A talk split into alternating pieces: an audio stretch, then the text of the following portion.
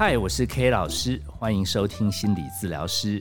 不晓得听友会不会跟 K 老师一样，到了一定的岁数，会在过年的时候有一些感触，好像有某种程度的领悟啊。好，我们小时候那时候追寻什么，要考好学校啊，找到好工作啊，有好的姻缘呐。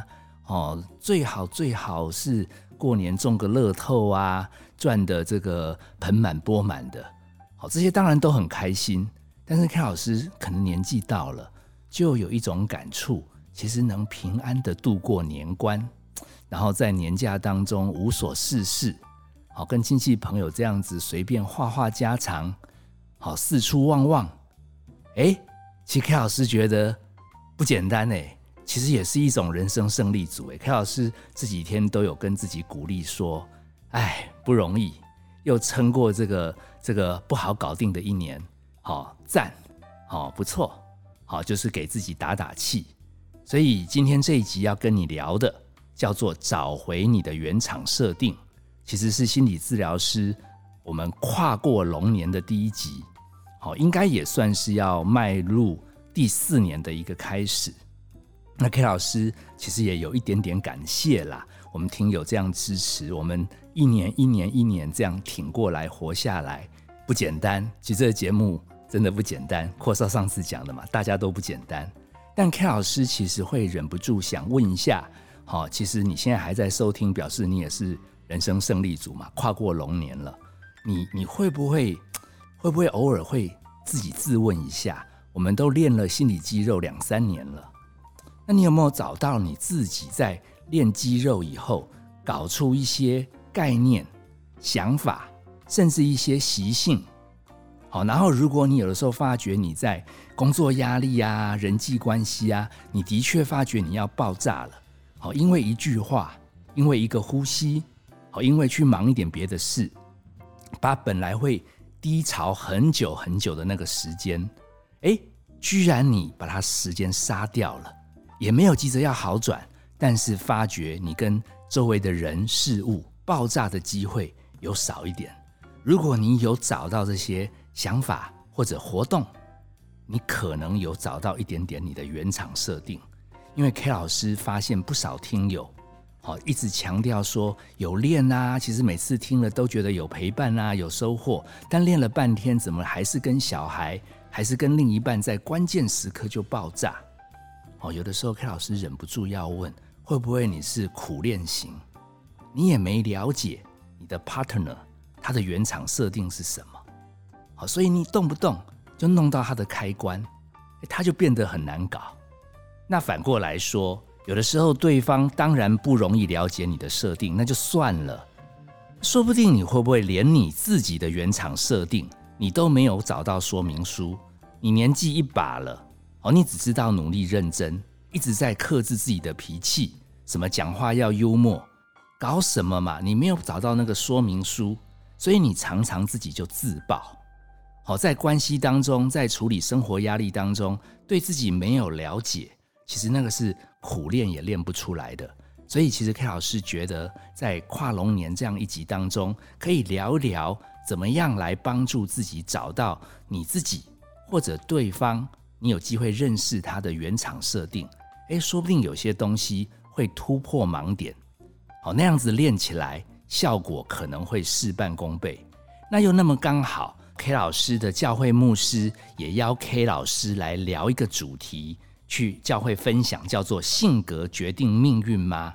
这搞得 K 老师在整个过年刚好就来搞清楚这个芸芸众生的原厂设定，好，什么什么 IQ 啦，什么性格啦。脾气啦，到底是怎么一回事？那翻了很多普通心理学的书，其实古时候的人也没有太多的工具嘛，他们就看那种面相啦，什么血的颜色啦，什么胆汁啦，去做人的分类。那演化到后来有什么星座啦、血型啦，好，然后最后反正读了那么多的资料，找到一个共识啦，性格这个东西哈，大概八九成跟基因是相关。所以你的祖先哈有某种程度的倾向，他们的排列组合可能就会到你身上。那最后怎么展现出来呢？同一个家庭为什么小孩脾气会有点不一样？跟童年的生命经验，最多到青春期有没有遇到一些事情？他这些环境的形塑，其实又会把整个的性格给慢慢定型下来。后来教会牧师又补了一个讯息说：“哎，K 老师，你要再加几个厉害的那个性格测验哦，什么什么 OCEAN。” MBTI，好讲这些东西的话，我们大家可能听众会更有兴趣哦。然后 K 老师就默默的记下来，因为 K 老师也不能承认自己不太清楚，反正有 Google 嘛，我查一查，原来 O C E A N 不是海洋，它是五个英文字母，它讲的是人的五个特色、五个特质。哦，MBTI 它好像把每一个人怎么分成。两个角度，什么内向外向啦，什么神经质啊，神什么神经比较大条，做了一个十六类型的分类。好，那样读了读了读了，其实 K 老师心里有一点谱，原来只是一些生活常识，哎，其实要套用到有几个英文，好像比较厉害。那其实 K 老师也忍不住有一点骄傲的事要分享啦，毕竟新的年度嘛，K 老师也包了一个工程，还答应了一个企业。他们去做一个叫 SEL，厉害吧？Social Emotional Learning，哦，关于情绪这样子的一个评估跟理解，对小朋友我们要进行。所以 K 老师转身现在已经进阶为工头，找了一批学弟妹来做，哎，想要去定出一些指标，好，比如像说小朋友对自己的心情可以觉察吗？他可以调节吗？有些小朋友对别人的脸色。是不是察觉的比较快？那他会不会比较小就有本事运用人际关系的技巧？其实这样就可以排列组合，评估出一个小孩子他情绪的敏感程度啊。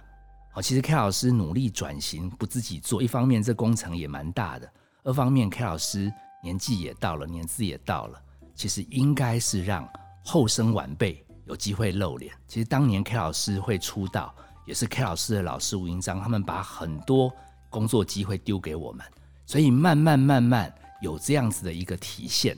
其实找到这些指标，最大最大的用意，其实就是要帮助芸芸众生可以了解自己的原厂设定，认识自己，理解自己，才不会误用自己。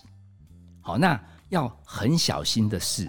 有这些工具很棒。其实我们听友，你听到这边，等下听完节目，你也可以自己去 Google 这些测验做一做。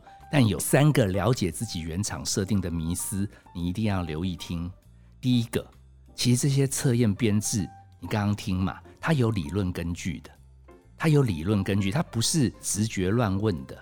所以你如果自己闷头做，做出来有一些分数，哦，你自己就就蒙着头解释。你没有找专业的人去讨论的话，有一些风险。像 Ocean、O C E A N 跟 MBTI 在心理学的领域上就有很大的争议啊。Ocean 它五个向度，它最后会有点像 NBA 的球员、大联盟的球员，好像一个战战力图，什么攻击指数啊、防御指数啊、领导统御指数。其实阔少，你常打电玩，你一定知道那个东西。一看，哎，你就会看每一个角色。它独特的地方在哪里？所以每一个角色都有一个攻略图。可是 MBTI 它比较有意思的是，它每一个都只分两个向度，然后地球人总共就分成十六类。那万一你被问的问题，你再考虑的久一点，诶，结果这个分数就说你大概有一点内向，跟其实你天生就超级宅，什么状况你都很紧绷、很内向，一个在一趴。一个在四十五趴，结果分类上通通被归为内向，那这个也很麻烦哦。然后你自己闷头做完测验，你也不找专家讨论，然后你就说啊，我是一个内向的人，所以以后遇到有些事情你做的不太顺利，哎，不太敢去跟人家分享，你就说哎呀，没办法，因为我是天生内向。他会有一种自我验证的套套逻辑，他会变成自己因为做过测验。然后自己就要去符合那样子特质，哦，这样就辛苦了哦。你有的时候反而偏离了原厂设定，因为你的知识取得的是不精准的。好，所以这个东西一定要跟大家特别提出来，最好是个别最好是有专业的人陪你讨论。好，那 K 老师就讲一个这个迷思里面最有趣的一例子，就是团测。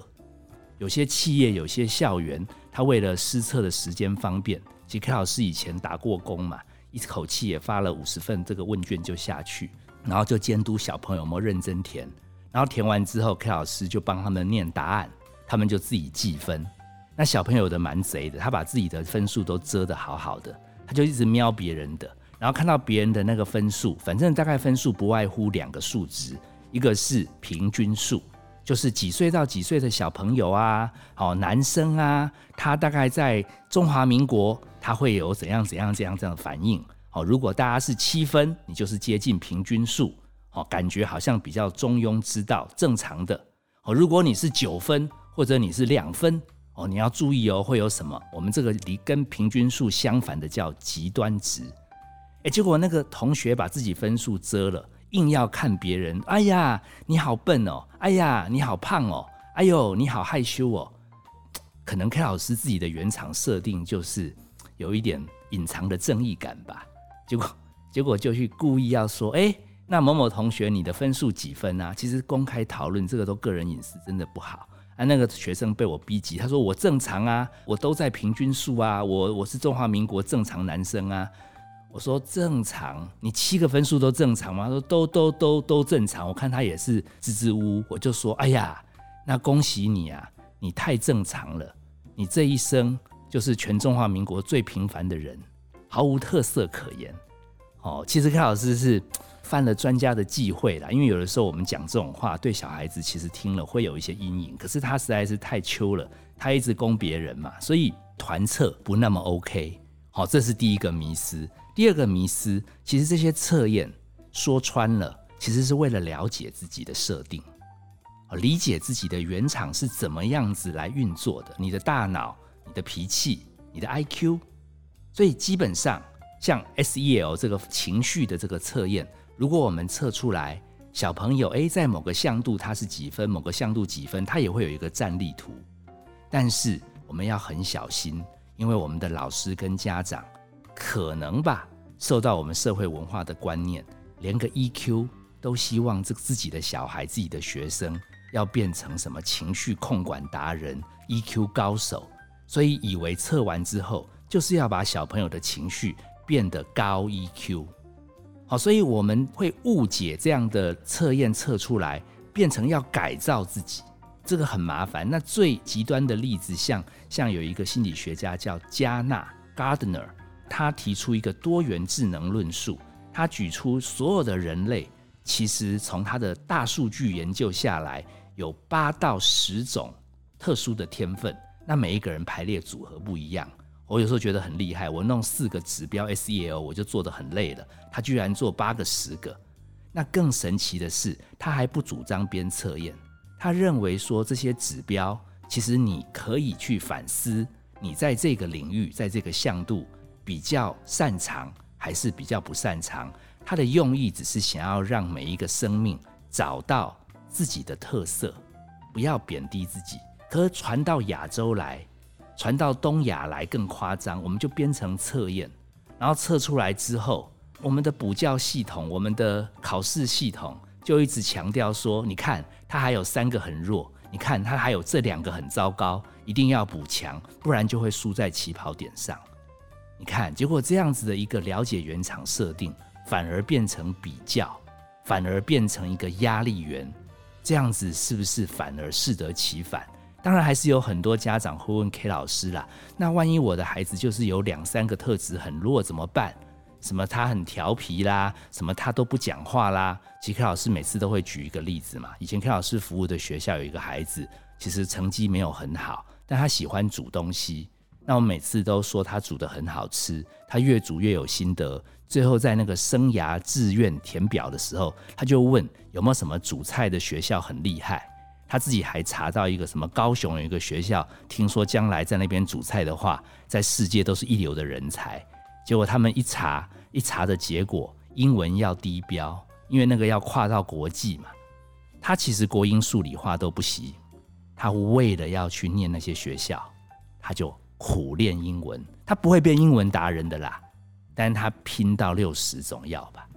所以你有没有发现，一个孩子的优点被大量称赞的时候，他有自信、有自尊，他为了他的梦想，他就会自动自发把那个门槛垫高。他不是要把别的东西变很厉害，他是为了他本来厉害的东西可以有机会追求梦想。那反过来，K 老师遇到更多的案例是他有缺点，然后我们父母亲很焦急，就一直攻击他的缺点。最后有些孩子甚至就不去上学啊，拒学啊，自暴自弃。最近 K 老师还有一个案例，他是一个爸爸，他其实跟 K 老师讲：“哎呀，感谢 K 老师帮助他转念了，因为他小孩本来去上学的时候很抗拒啦，成绩不好啊，接触人群有压力，然后他每天跟他打打杀杀这样子拼去逼学校，最后在家里什么变成宅咖。”好，然后我们就跟他分享说，你的孩子人际上有困难，可是他对于考古啊、历史很强，他在家里自己读书也没关系啦。爸爸，你放轻松。好，K 老师，我跟你报告，他已经大学毕业，他没有常去学校，但是他真的去考历史系。然后教授因为觉得他对历史考古真的很特色，就特别通融，让他可以不用每天都去学校。他现在也顺利毕业喽。我们后来有听 K 老师的话，鼓励他的优点，对于他的缺点，哎呀，就睁一只眼闭一只眼。好，所以这个东西提出来，K 老师要呼吁我们的家长或者我们的老师，其实真的可以把骂小孩的时间这个力气省下来。好，如果他真的诊断出来是 ADHD，你就不要一直叫他什么乖乖坐着，你反而夸赞他很敏捷。哦，如果他最后有一点雅思，你就不要一直羞辱他，说你这么固执，将来就完蛋了。你反而说，哎，我觉得你做学术研究，哎，你好像蛮坚持的，你挺好的，试试看这样的调整。当然，如果你自己的原厂设定讲不出这些话，也别勉强自己。OK，老师不是要我们的爸爸跟跟老师们，好像非要做到自己做不到的事。第三个迷思，最后一个迷思，其实 K 老师用自己的经历跟大家分享。其实 K 老师自己想当心理医生嘛，所以想当心理医生就会去了解这个行业需要什么特质，直觉就是要温暖嘛，要陪伴嘛，要聆听嘛，要微笑嘛。可是 K 老师偏偏对人的直觉很快，那感受力很强，常常没有几分钟就就嗯喝不下去，就就讲出 K 老师的看法了。哦，K 老师为了这个也也。很生气啦，尤其 K 老师有一些学弟妹，不知道为什么就可以那么优雅哦，那么的举止好像文质彬彬，对个案的陪伴超有温度的。所以 K 老师自己试图就是用那个什么喝水不吞下去，什么舌头顶住上牙龈，反正想办法让嘴巴闭久一点，撑不久，撑不久，还是常常在几分钟之内就破功。慢慢的，K 老师认知到。其实天生想得快、想得多、钻牛角尖，就是 K 老师的原厂设定嘛。那已经抓到了一些点，只要秉持着善意，慢慢的回馈给我们来求助的民众，其实 K 老师已经很努力了。那当然，有些个案他不习惯 K 老师的语速，他可以找其他的心理专家。那有些人其实他习惯了，其实 K 老师按照自己的原厂设定来开发。后来慢慢发现，也是可以对社会有一点服务跟贡献呐。好，所以有的时候不要为我们有一个理想的角色，来局限了我们原来的一个天分。它有一点卡卡的，但是没关系啊。可能最后这种排列组合，就是我们个人存在天地间最大的特色。那 K 老师最后把自己在这个行业当中，实际上怎么运用了解。个案的原厂设定，然后慢慢的有所进步，来跟我们听友分享。大概在十几年前，K 老师接的个案，有一个个案，他转过来的时候，单子上面就写选择缄默症，那一看就知道这个是不太讲话。他们不是哑巴哦，他们跟熟的人可以讲话。那 K 老师为了凸显自己很亲切，哦，就在那个三十分钟、一个小时当中，使出浑身解数，硬要跟这个小孩聊天。然后这个小孩也妙，他也就一直微笑，然后一直不回答。K 老师最后急的，哎，有一点点，有一点点脾气上来。这个小孩最后就笑不出来，回头去找妈妈。好，然后 K 老师就搞得自己很挫折。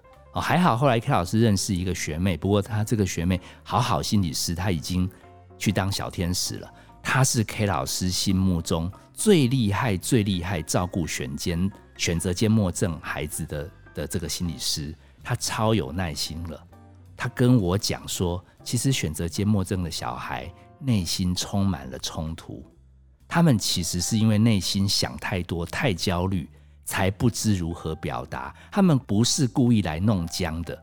那周围的爸爸妈妈因为太急了，所以帮他们做太多，造成彼此的恶性循环。那 K 老师到这几年接到选择缄默症的个案的时候，以前可以转介嘛，现在没办法转了。K 老师自己练习接，发觉 K 老师反正话多嘛，干脆你不用说，我帮你说，你不是故意不说的，其实你内心好多焦虑哦。你其实很想跟大家互动，但是因为你考虑很多，所以你心里很烦。哇啦哇啦哇啦，三四十分钟，K 老师慢慢的把他全部内心的痛苦都讲出来。到最后，其实个案虽然还是没有讲话，可是真的感觉有对 K 老师笑，然后好像也愿意再继续来慢慢进步，这就对啦。有没有发现，理解对方的原厂设定？不要强逼对方做出对方不能做的事。其实有的时候，慢慢慢慢就会看到对方在关系上面的突破，还有在心性上面的成长。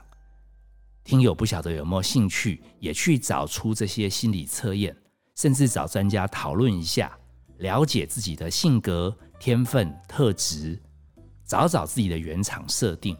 好，那 K 老师自己都还在努力当中，也希望我们听友在这一段的时间当中，把自己的天分特质把它找出来。下一集 K 老师还会聊一聊我们在临床诊间里面是怎么样协助我们的个案来找回他们的原厂设定。我是 K 老师，谢谢你收听心理治疗师。